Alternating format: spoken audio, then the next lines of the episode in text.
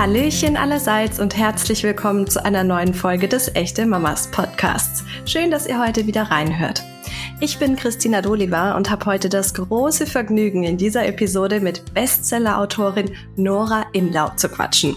Sie verrät uns heute, wie ihre Bücher überhaupt entstehen, ob es auch in ihrer Familie mal nicht so läuft, wie es in ihren Ratgebern steht und ob wir Eltern wirklich so inkompetent sind, wie wir uns manchmal fühlen.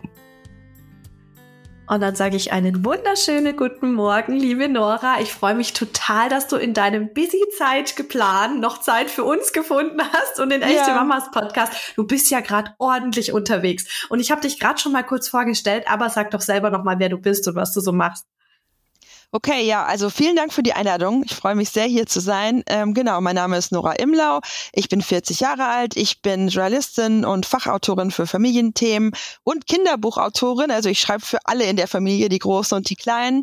Ich bin selber Mama von vier Kindern zwischen vier und 16. Ähm, und viele von euch kennen mich vielleicht auch aus den sozialen Medien. Ich habe ein großes Instagram-Profil, wo ich immer meine Grüße aus der Einschlafbegleitung poste und so verschiedene Alltagssnippets und wo ich einfach versuche, diese Brücke zwischen Theorie und Praxis zu schlagen. Ne? Also es ist ja immer so, dass wir ganz viel wissen, theoretisch über Bindung und Erziehung, aber es lässt sich oft schwer übertragen in den Alltag und ich sehe meine Aufgabe eigentlich primär als die einer Übersetzerin und irgendwie als eine Mutter, die selber Mutter ist und die weiß, wie schwer das sein kann und die dann aber trotzdem versucht, Wege aufzuzeigen, wie wir bindungs- und bedürfnisorientiert mit unseren Kindern umgehen können. Und da hast du hoffentlich nachher noch viele weitere Tipps für uns. Mich würde mal interessieren, wie bist du denn überhaupt zum Schreiben gekommen? ähm, also das Schreiben und ich, das war immer schon sozusagen äh, eine tolle Sache. Ich habe äh, als kleines Kind schon das Schreiben toll gefunden. Also sobald ich schreiben konnte, habe ich geschrieben. Ich habe Geschichten geschrieben, ich habe Gedichte geschrieben, ich habe Schreiben geliebt. Und ich wollte tatsächlich auch Buchschreiberin werden. Das war mein Berufswunsch mit sechs. Ähm, und dann habe ich verschiedene andere Sachen natürlich auch gemacht ähm, und habe dann Medienwissenschaft studiert und habe mich da auch mit unterschiedlichen Formaten von Wissensvermittlung beschäftigt. Ich habe dann zwischendrin gedacht, vielleicht muss ich doch eher Filmemacherin werden und irgendwie so dokumentarisch erzählen oder ich muss ins Radio. Also ich habe so verschiedene Formate ausprobiert und bin dann aber zum Schreiben sozusagen zurückgekehrt und habe für mich gemerkt, dass ich einfach finde, dass in Worten, in gut gewählten Worten eine unglaubliche Kraft liegt, dass wenn man ähm, komplizierte Zusammenhänge in leicht verständliche und angenehme Sprache gießt, dass man damit es schafft, Dinger so aus dem Elfenbeinturm der Wissenschaft rauszuholen und in die breite Masse zu tragen und dass man mit Worten echten Unterschied machen kann, dass man die Perspektive von Menschen verändern kann, dass man den Blick weiten kann, dass man Gefühle hervorrufen kann, die in Menschen Veränderung bewirken. Also ich glaube wirklich, dass Sprache ein unglaublich machtvolles Instrument ist und deswegen ist das für mich wirklich wie so eine Berufung dann gewesen, zu sagen, ähm, ich habe ein Händchen mit Worten, ich fühle mich wohl mit Sprache und mit Schreiben und ich möchte das nutzen, um über ein Thema, das mir sehr, sehr am Herzen liegt, ganz viel zu schreiben. Was ist denn dein absolutes Herzensthema?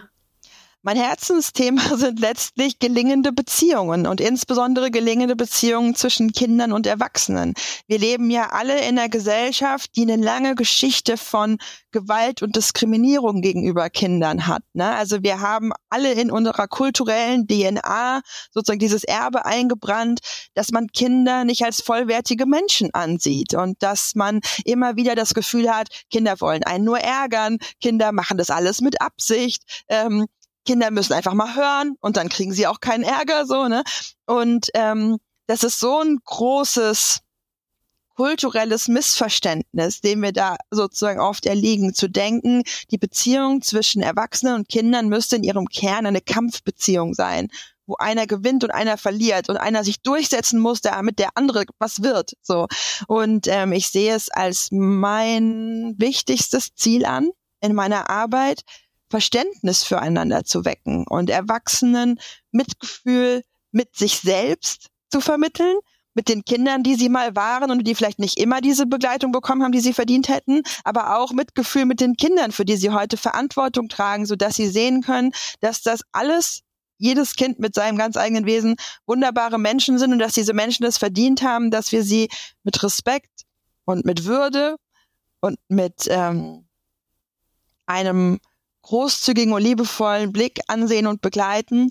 Ähm, und wenn das gelingt, wenn dann mal ein Text oder ein ähm, Buch von mir oder ein Impuls Menschen dabei hilft, mit ihrem Kind anders umzugehen und mit sich anders umzugehen, dann hat für mich meine Arbeit ihren Zweck erfüllt. Das ist doch ein schöner Zweck der Existenz, wenn man sich so eine Mission auf die Fahne schreiben kann.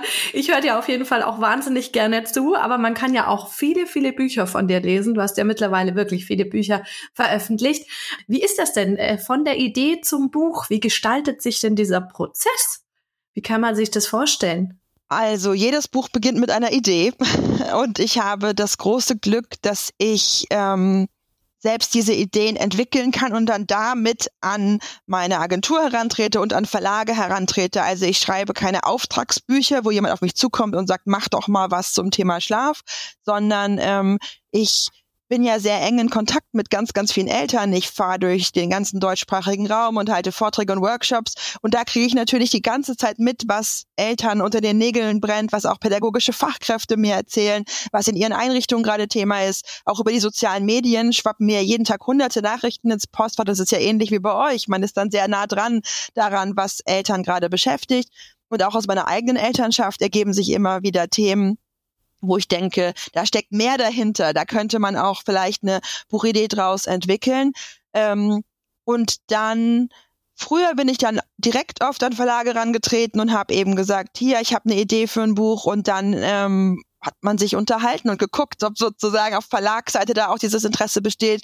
Mittlerweile führt der Schritt über meine Literaturagentur. Ich werde von einer ganz tollen Agentur vertreten, von einem sehr, sehr ähm, großartigen Literaturagenten, der eben für mich nicht nur die Vertragsverhandlungen und sowas macht, also so diese geschäftlich-organisatorische Seite, sondern der mittlerweile auch oft so mein erster professioneller Gesprächspartner ist und mit dem ich dann wirklich in so einer Art Ping-Pong-Match zusammensitze und ich gebe meine Ideen rein und er stellt Fragen und er äh, challenge die Idee dann auch so ein bisschen und sagt, wer soll das kaufen und warum und ähm, was fehlt da vielleicht noch? Und dann entwickeln wir gemeinsam so einen Pitch und so ein ähm, Exposé heißt das ja dann.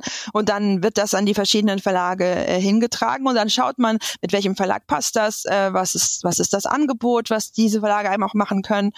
Und dann ziehe ich mich zurück und schreibe. Und das ist erstmal ein sehr einsamer Prozess. Da bin einfach ich allein mit meinen Gedanken, mit meinem Wissen, mit den äh, Gedanken daran, was ich Menschen mitgeben will, wie ich es ihnen mitgeben will, in welcher Form. Und das dauert über viele Monate, wo ich dann einfach da sitze und schreibe und schreibe und wieder lösche und wieder schreibe. Und dann beginnt so der kollaborative Teil, dass dann eben eine Lektorin an Bord kommt und dass die Menschen aus dem Verlag Rückmeldung geben und ich nochmal mit meinem Agenten spreche und mein Mann mal gegenliest und so. Und dann wirklich verschiedene Menschen helfen, aus diesem Rohmanuskript dann das fertige Buch zu machen. Bei den Kinderbüchern spielt dann die Illustratorin noch eine ganz, ganz große Rolle, ne, die dann die Bilder malt zu diesen Geschichten. Ähm, und dann ähm, habe ich im Moment Pause, während sozusagen der technische Prozess passiert, Druck, Vertrieb, Versand, solche Sachen.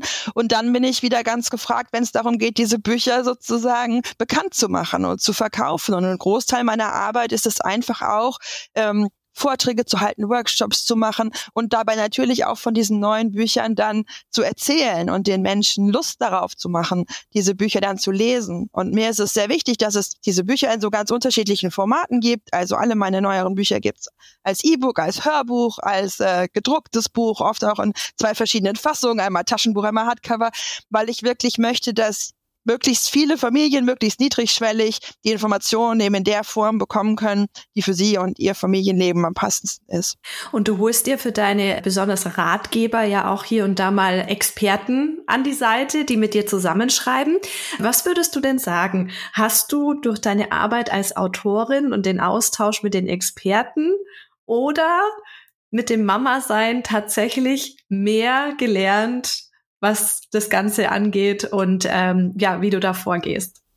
Das ergänzt sich total. Also ich habe tatsächlich das große Privileg, dass ich durch meine Arbeit auch als Journalistin mit unglaublich vielen, unglaublich klugen Köpfen über Erziehung reden durfte. Als ich mein erstes Kind bekommen habe, war ich ähm, ja noch weniger als Buchautorin tätig als als Zeitschriften als Autorin. Ich habe ganz viel für die Zeitschrift Eltern geschrieben und im Auftrag dieser Zeitschrift fast jeden Monat irgendeinen großen Experten oder irgendeine große Expertin interviewt zu irgendeinem Thema. Und das war damals wirklich was Besonderes. Ich hatte dieses kleine Kind und wann immer eine Frage für mich auch aufpoppte als Mutter, hatte ich Zugang zu den besten äh, Expertinnen und Experten sozusagen ihres Fachs und konnte die dann befragen zum Thema Schlaf und Beikost und Persönlichkeitsentwicklung und so. Und da habe ich natürlich dann spannende Texte schreiben können, aber auch für mich als Mutter ganz viel mitnehmen können. Und ich bin heute noch unglaublich dankbar, dass über diese Arbeit ich beispielsweise mit dem verstorbenen Familientherapeuten Jesper Juhl ein langes Gespräch führen konnte, wo ich viele Fragen gestellt habe im Auftrag meiner LeserInnen, aber natürlich auch meine eigenen Fragen gestellt habe und natürlich auch selbst mir ähm, Rückversicherung abgeholt habe für meinen Weg mit damals zwei Kindern, die ich hatte. Und ähm, gleichzeitig all dieses Expertenwissen und all diese Theorien würden meine Bücher nicht so machen, wie sie sind, hätte ich nicht die Erfahrung mit meinen eigenen Kindern. Und ich habe immer wieder auch in meinen Zeitschriftenartikeln darüber geschrieben, dass ein Experte XY mir Dinge so und so erklärt hat. Und das klingt auch alles sehr logisch, aber meine Kinder scheinen das nicht gelesen zu haben. Also für die funktioniert das nicht. ähm, und genau darin liegt, glaube ich, so ein bisschen auch die Besonderheit dieser Bücher, dass ich selbst natürlich auf einem breiten Expertenwissen meine Arbeit basiere und gleichzeitig immer so ein bisschen diesen Praxischeck auch einziehe und manchmal auch einfach nur sagen kann, das sind die offiziellen Empfehlungen. Ich sage euch ganz ehrlich, ich mache es anders, denn für mich und meine Kinder funktioniert das so nicht. Ähm, und das ist was, was natürlich viele Menschen als nahbar und auch als entlastend empfinden, weil wir ja fast alle dieses Gefühl kennen, dass man irgendeinen Expertentipp liest und denkt, ja, das klingt total gut, aber never ever würde das bei mir zu Hause funktionieren.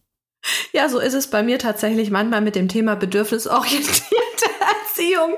Ja. Ich glaube, das ist so mit äh, die größte Bubble oder das größte Fragezeichen, das über vielen Elternköpfen schwebt. Mache ich da alles richtig? Ja. Wie mache ich es richtig? Äh, in den ganzen Tipps äh, und, und in Vorträgen und so weiter klingt das immer alles so einfach. Und in ja. dem Moment, wenn mein Kind äh, mich challenged, denke ich mir manchmal einfach nur, okay, mir kommt jetzt gleich so ein Atompilz aus dem Kopf und alles ist dahin. Was würdest du denn sagen? Womit hattest du als Mama für dich persönlich die größten Herausforderungen? Weil wenn man deine Ratgeber und deine Bücher liest, dann klingt es immer alles logisch und ja. als würde bei dir alles nach Plan laufen. Aber gib doch mal zu, Nora, es war doch bestimmt nicht immer so.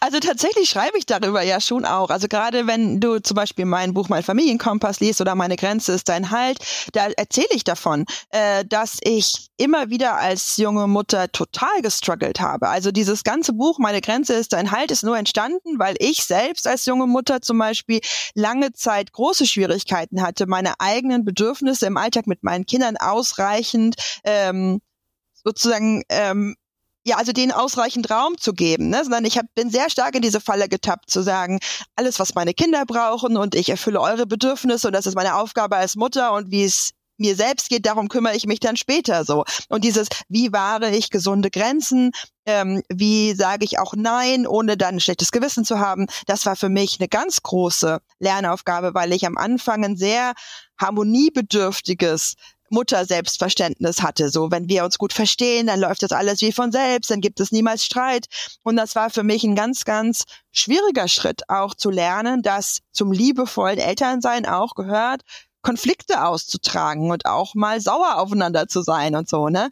Und ähm, ich erzähle da immer wieder auch in den sozialen Medien ziemlich offen darüber, dass ich als junge Mutter selbstverständlich auch mit bestimmten Glaubenssätzen und inneren Bildern in meine Elternschaft gestartet bin und dann mich von diesen Bildern lösen musste, um die Kinder zu begleiten, die ich tatsächlich bekommen habe und um die Mutter zu sein, die ich bin.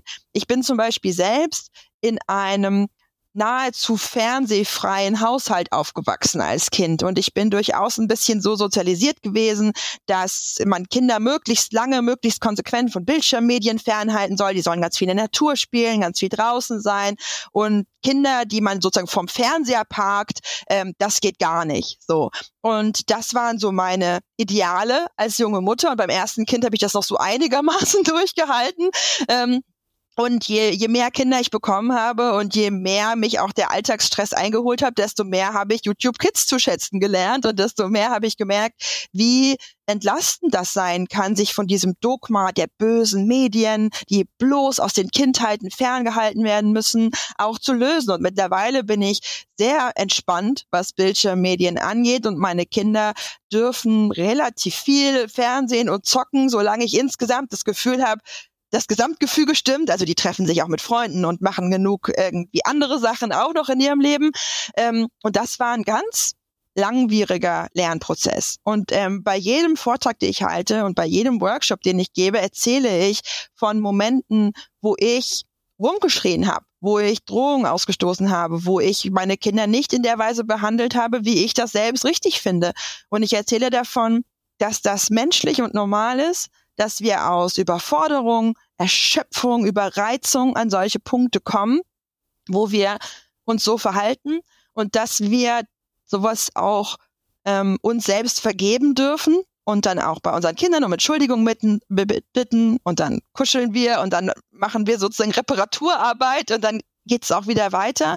Ähm, und gleichzeitig möchte ich diese Ausbrüche nicht dahingehend bagatellisieren, dass ich nicht dabei stehen bleiben möchte, zu sagen, passiert halt, kann man nichts machen, sondern ich möchte Eltern schon mitgeben, zu sagen, es ist menschlich, dass wir manchmal an unseren eigenen Ansprüchen scheitern, das gehört dazu, das wird auch nie aufhören, aber es lohnt sich schon, sich zu fragen, was ist da passiert, bevor ich so ausgerastet bin? Und was kann ich vielleicht in Zukunft tun, damit es mir selbst besser geht, damit ich nicht so überreizt, so erschöpft, so dauergenervt bin und das dann irgendwann an meinen Kindern auslasse, sondern wie können wir gucken, dass wir unser Familienleben mehr in eine Richtung verschieben, wo es uns allen miteinander gut geht, wo alle unsere Bedürfnisse auch Raum bekommen, weil wenn wir selbst gut genährt sind, wenn wir das mal so ausdrücken wollen, wenn es uns selbst gut geht, wenn wir emotional und körperlich haben, was wir brauchen, dann fällt es uns auch viel, viel leichter, mit den ganzen Emotionen unserer Kinder umzugehen. Also bei der Bildschirmzeit, da wirst du jetzt gerade viele Eltern aufatmen gehört ja. haben. ja. Uh, Nora sagt, Bildschirmzeit ist nicht so das ja. Problem. Also äh, mir geht's auch tatsächlich so. Ich habe auch gedacht, so ja, keine Medien unter drei, ja. äh, das wird schon irgendwie machbar sein. Aber äh, wenn man gerade, weiß ich nicht, morgens auch einen Stress hat und irgendwas organisiert kriegen äh, muss oder sich fertig machen muss und das Kind einfach nur an einem dran klebt, da ist man schon froh über zehn Minuten Bobo oder was auch immer da dann laufen kann. Ähm, ist schön zu hören, dass du das so siehst. Du hast jetzt gerade angesprochen, diese Selbstfürsorge, die natürlich da auch an erster Stelle stehen sollte bei den Eltern, beziehungsweise dass man sich einfach auch nicht selber aus, äh, ja, aus dem Blick verlieren sollte. Gibt's was, was du besonders gerne machst oder, oder äh, ein Ritual, das dir besonders hilft, ähm, auf dich zu gucken? Hm. Also mein großes Privileg in der Hinsicht ist, dass ich ja selbstständig bin als Erwerbstätige und deswegen meinen Arbeitstag und meine Arbeitswoche und mein Arbeitsjahr selbst strukturieren kann. Ne? Also ich muss nicht um eine bestimmte Uhrzeit fest bei einer Arbeit sein und ich muss auch nicht jeden Tag exakt gleich viele Stunden arbeiten oder so. Das heißt, ich versuche wirklich meine Erwerbsarbeit in einer Weise zu strukturieren, dass da genau dieser Raum für Selbstfürsorge auch entsteht. Zum Beispiel sind meine Kinder ähm, um halb neun normalerweise alle aus dem Haus. Also die älteren Kinder sind früher in der Schule und dann das jüngste Kind ist spätestens um halb neun im Kindergarten. Und ich lege die meisten beruflichen Termine des Tages ab neun Uhr. Das heißt, ich habe dann immer noch eine halbe Stunde einfach für mich, um einen Tee zu trinken, einen Podcast zu hören, mit einer Freundin zu telefonieren oder irgendwas zu machen, was mir gerade gut tut. Und wenn ich merke, es kommt eine besonders anstrengende Woche auf mich zu, dann lege ich halt vielleicht noch meinen ersten Termin erst auf zehn ne, und habe dann anderthalb Stunden für mich nicht. Ähm, und ich habe manchmal Abendtermine oder Wochenendtermine und als Ausgleich dafür habe ich auch immer mal wieder Vormittage, wo ich ganz bewusst plane, da sind alle meine Kinder aus dem Haus und ich habe keinen einzigen Erwerbsarbeitstermin da, sondern ich gehe dann in einen Café und frühstücke zwei Stunden und lese Zeitung oder so. Und natürlich kann ich mir diesen Luxus auch nicht ständig gönnen. Und es ist immer ein Aushandeln und immer ein Balancieren und manchmal nimmt man sich sowas vor und dann wird ein Kind krank und dann klappt's wieder nicht. Ähm, aber grundsätzlich ist die Haltung, die ich an den Tag lege, wenn ich eine Woche plane, eben nicht nur zu sagen, was muss ich für einen Job machen und was muss ich für die Familie tun und wie kriege ich den Haushalt hin, sondern wirklich auch, was kann ich für mich tun. Ich plane jeden einzelnen Tag Zeiten ein und mal sind das zehn Minuten und mal sind das fünf Stunden. Ähm, die mir allein gehören und wo ich auch spontanen Impulsen folgen kann. Und ich muss die eben auch nicht so optimieren. Also es geht dann nicht darum zu sagen, jetzt habe ich mir mal zwei Stunden für mich freigeschaufelt. Wie kann ich die jetzt möglichst perfekt nutzen? Ich muss dann nicht sofort Sport treiben, aufräumen, äh, eine neue Sprache lernen, so, sondern wenn ich dann mir diese zwei Stunden nehme und ich spüre den Impuls, einfach nochmal zu schlafen oder Netflix zu gucken oder zwei Stunden auf Instagram rumzuscrollen, so, dann bewerte ich das nicht moralisch, dann sage ich mir nicht selber, oh, jetzt hast du wieder hier nur so rumgehangen, ja, du unproduktives Stück, sondern ich versuche dann auch, mir mit dieser Wertschätzung zu begegnen, mit der ich auch meinen Kindern begegne und sage, du hattest anscheinend jetzt das Bedürfnis nach Müßiggang. Das ist total legitim. Ähm, ist gut, dass du darauf gehört hast. Weißt du, was ich meine? Boah, ich finde es gerade total toll, dass du das sagst, weil so ging es mir original diese Woche. Mhm. Und ich habe mir gestern auch zum ersten Mal wieder einen äh, Tag genommen, wo ich wirklich einfach nur Sachen gemacht habe, auf die ich Lust hatte, ja. weil spontan zwei Termine ausgefallen sind. Also ich hatte mir das jetzt nicht so eingeplant, aber ich habe dann einfach ja wirklich mich nachmittags auch hingesetzt und dann eine Stunde meine Folge angeschaut äh, mhm. von der Serie, weil die Kleine bei Oma und Opa war. Und das war richtig toll. Also da habe ich mir dann auch wieder gedacht, Mann, das, das muss, muss man regelmäßig einführen. Das darf nicht so eine äh, Außergewöhnlichkeit bleiben, sondern das muss schon äh, hier und da regelmäßig stattfinden. Genau, und, ab, und es ist absolut klar, also um das noch ganz kurz zu ergänzen, in meinem Leben gab es auch immer wieder Phasen, wo ich diese Art der Selbstfürsorge nicht walten lassen konnte. Ne? Also gerade immer in diesen Umbruchssituationen, man hat ein ganz kleines Baby, man ist die ganze Zeit mit Stillen, Wickeln, äh, Schlafen wieder so beschäftigt. Natürlich gab's und gibt's das bei mir auch. Und ich bin keine Selbstfürsorge-Ikone, die jeden Tag äh, drei Stunden Yoga macht, sondern ich versuche zu sagen, manchmal habe ich Stress und manchmal kriege ich es nicht hin, aber ich versuche immer diese Wertschätzung für mich als Grundhaltung an den Tag zu legen, dass ich sage, ich habe es verdient, diese Auszeiten zu haben. Und wenn es dann mal nicht klappt, dann ist das leider so, aber dann habe ich sozusagen noch was gut bei mir. Weißt du, was ich meine? Dann nehme ich das nicht als selbstverständlich hin zu sagen, na ja, habe ich ja eigentlich auch nicht verdient, sondern wenn ich dann mal eine Woche lang dauerhaft nur kranke Kinder gepflegt habe oder so, dann plane ich für mich mental ein, nächste Woche musst du wirklich mal dir was Gutes tun. Du hast es dir echt verdient. Ja, ich glaube, dass wir das verdient haben, das gestehen wir Mamas uns oftmals leider hey. nicht so wirklich zu, aber ähm, du leistest da ja auch tolle Arbeit, auch mit deinen Büchern, äh, um daran zu erinnern, dass es eben doch so ist. Jetzt hast du vorhin schon zwei deiner Bücher angesprochen. Hey. Jetzt stelle ich dir eine ganz, ganz schwierige Frage. Okay. Wenn du nur zwei deiner Bücher empfehlen dürftest mhm. an Eltern, welche mhm. wären das? Okay, das ist natürlich wirklich so ein bisschen wie zu fragen, was ist dein Lieblingskind? Ähm, aber ja, also ich liebe alle Sachbücher, die ich geschrieben habe und jedes hat so seinen eigenen Wert und die Menschen haben auch unterschiedliche Lieblingsbücher. Ähm, aber mein Buch, mein Familienkompass, das 2020 erschienen ist bei Ulstein, ist das Buch, das mir persönlich am allerwichtigsten ist, weil das wirklich so die Essenz zusammenfasst meiner Haltung gegenüber Familien und dieser Haltung, von der ich mir, von der ich mir wünsche, dass sie in möglichst vielen Familien Einzug hält. Das ist ein Buch, das Eltern letztlich dazu ermutigt, ihren eigenen Nordstern und ihren eigenen Kompass zu finden. Ich sage in dem Buch nicht, ähm, erzieht eure Kinder so und so, sondern ich gebe Informationen an die Hand dazu, wie Kinder sich entwickeln, was Bedürfnisse sind, was Bindung bedeutet, wie wir Grenzen wahren können, wo Gewalt beginnt und wie wir gewaltfrei erziehen können und ob wir überhaupt gewaltfrei erziehen können oder ob es da immer so eine gewisse Grauzone gibt, wo wir manchmal auch einfach äh, körperliche Überlegenheit einsetzen müssen für einen höheren Zweck, wie zum Beispiel Schutz und äh, ne, Sicherheit und Gesundheit. Also ich, ich, ich mache einmal so diesen ganzen Bogen auf mit all den moralischen und praktischen Fragen, die Elternschaft mit sich bringt, gebe Impulse und Wissen dazu und auch meine eigenen äh, Erfahrungen da rein und gebe Eltern damit dann aber auch den Raum zu explorieren, was davon fühlt sich für mich stimmig an, ne? womit gehe ich in Resonanz, was würde zu uns und unserer Familie überhaupt nicht passen? Und damit so ihr eigenes Gerüst zu finden, zu sagen, wer sind wir, wo wollen wir hin, wie gestalten wir diesen Weg. Und das ist ein Buch, das unglaublich schwer zu schreiben war, das ist unglaublich dicht recherchiert und von dem ich aber ganz oft die Rückmeldung bekomme, dass Eltern sagen, ich lese das vier, fünf, sechs Mal, immer, immer wieder und ich finde jedes Mal noch mal einen anderen Impuls, der mir jetzt gerade hilft. Oder mein Partner und ich hören gemeinsam das Hörbuch und dann stoppen wir alle 20 Minuten und sprechen darüber und kommen in so einen Austausch. Wie wollen wir es mit unseren Kindern machen? Und das ist so ein Buch, das mir mir besonders am Herzen liegt. Ähm, und als zweites Buch würde ich tatsächlich eins meiner Kinderbücher nehmen. Ich habe ja drei Kinderbücher veröffentlicht bis jetzt. Es sind weitere schon in Produktion, über die ich noch nicht sprechen darf. Ähm, und mein allererstes Pappbilderbuch, es heißt ja, und was fühlst du, Känguru? Das ist ein Kinderbuch über ein kleines, gefühlstarkes Kängurukind, das ganz, ganz viele große Gefühle hat.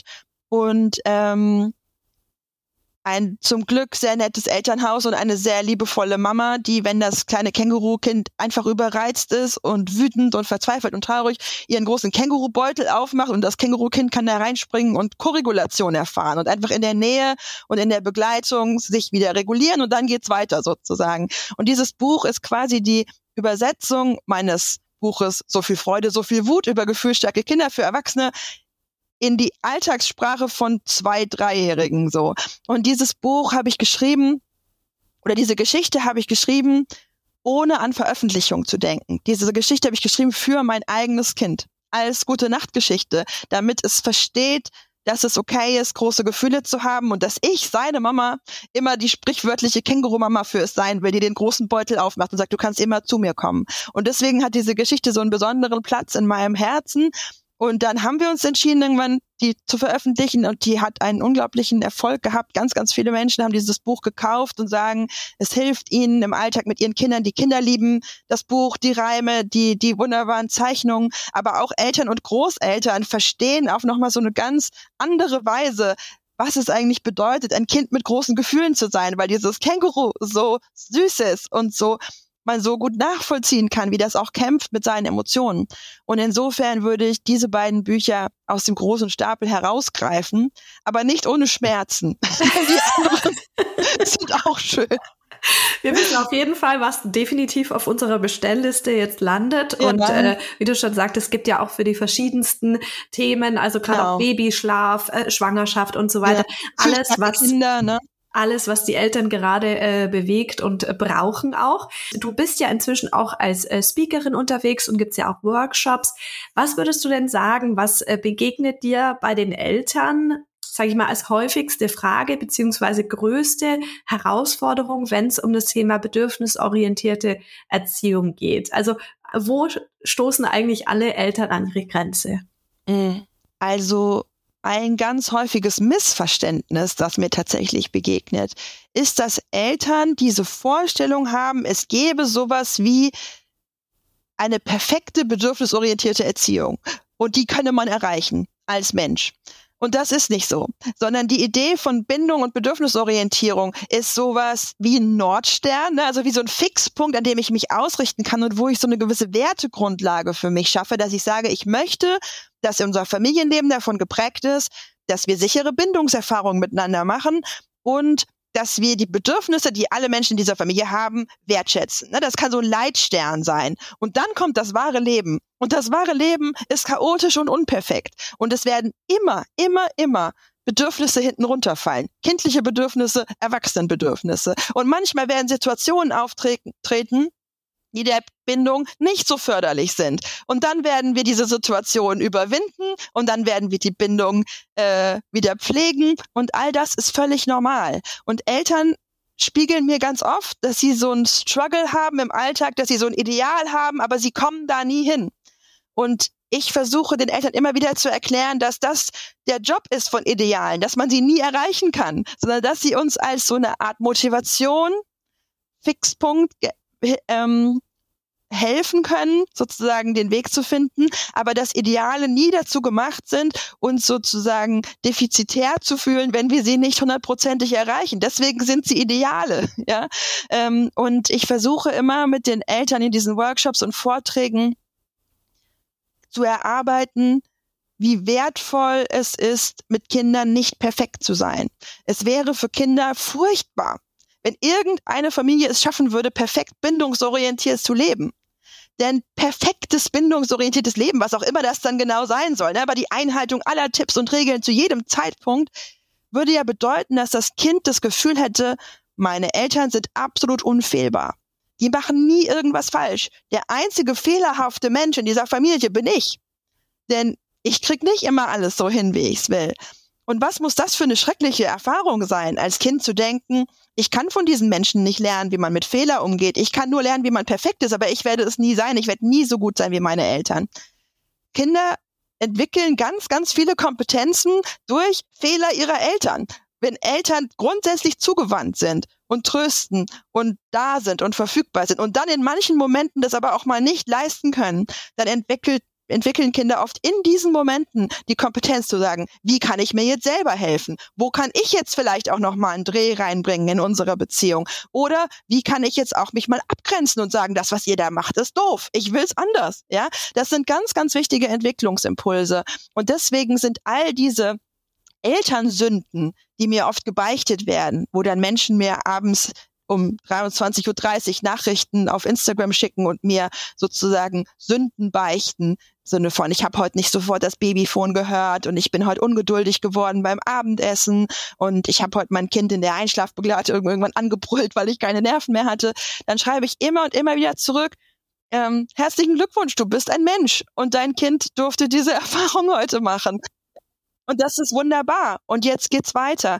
Und ähm, ja, das ist so ein Thema, das mich total umtreibt und das tatsächlich auch in meinem nächsten Buch, das ich noch nicht äh, vorstellen darf, aber das im nächsten Jahr erscheint, eine große Rolle spielen wird. So dieses Lob des Unperfekten. Ich glaube, dass wir, die wir in so einer Leistungsgesellschaft alle sozialisiert sind, oft unbewusst immer danach streben, an irgendeinem Punkt alles richtig zu machen. Und das geht in der Elternschaft nicht und das ist auch überhaupt nicht das Ziel.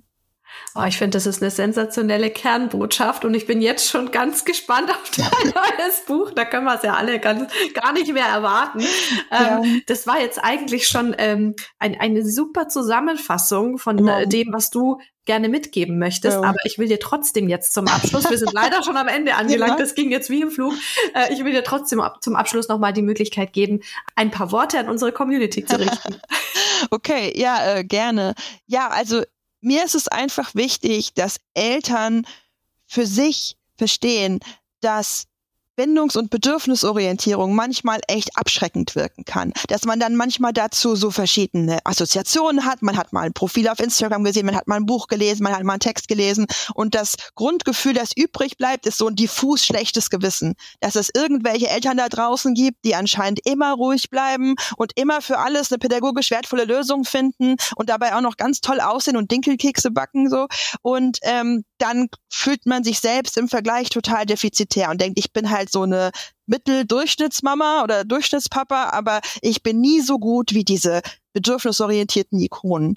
Und ich glaube, dass es ganz wichtig ist, diese Ikonen, die wir in unseren Köpfen herumtragen, so ein bisschen vom Sockel zu stoßen und zu sagen, gute Eltern erkennt man nicht an der Kleidung ihrer Kinder, an ihren super Tragetüchern, an den Stilldauern, an den Hausgeburten oder was auch immer wir da dann manchmal so präsentiert bekommen, das können alles individuell super Entscheidungen sein, aber die machen es nicht aus. Sondern gute Eltern sind Eltern, die sich selbst reflektieren, die immer wieder sich hinterfragen und sagen, bin ich auf einem Weg, der für mich stimmig ist und der gut ist für mein Kind.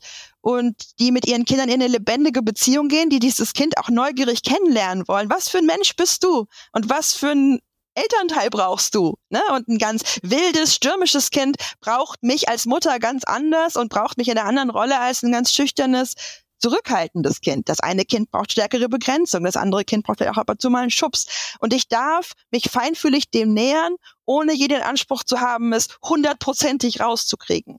Gute Eltern sind Eltern, die sich entschuldigen können, die Fehler machen und das eingestehen und in der Verantwortung bleiben und sagen, sorry, war nicht so toll weiter geht's. Ja, weil das für Kinder unglaublich entlastend ist, wenn Eltern Verantwortung übernehmen und unperfekt sein können.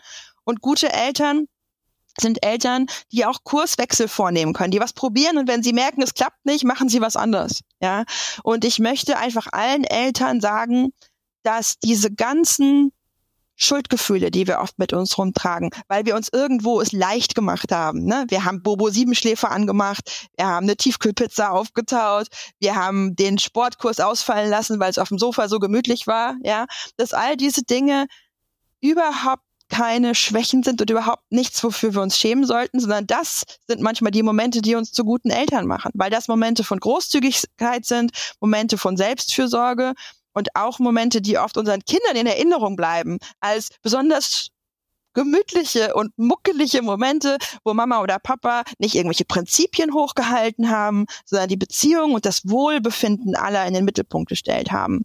Und ich möchte einfach allen Eltern Mut machen, sich diese schönen Momente zu erlauben, anstatt irgendwelchen perfektionistischen Standards hinterher zu rennen, die niemand erreichen kann. Ach, da wird's mir gleich richtig leicht ums Herz. vielen, vielen Dank, liebe Nora. Das Sehr war ganz, ganz toll. Ähm, ich freue mich, dass du bei mir hier heute zu Gast warst und hoffe natürlich, dass wir das bald mal wiederholen können. Vielleicht, wenn gerne. dann nächstes Jahr auch dein neues Buch verfügbar ist. Für den Moment wünsche ich dir jetzt dann einen wunderschönen Tag und bedanke mich, wie gesagt, vielmals. Mach's gut. Vielen herzlichen Dank. Alles Gute auch für dich. Tschüss. Tschüss. Also ich weiß ja nicht, wie es euch geht, aber diese Folge hat bei mir definitiv für eine entspanntere Haltung gesorgt, was meine Sicht auf das Elternsein angeht.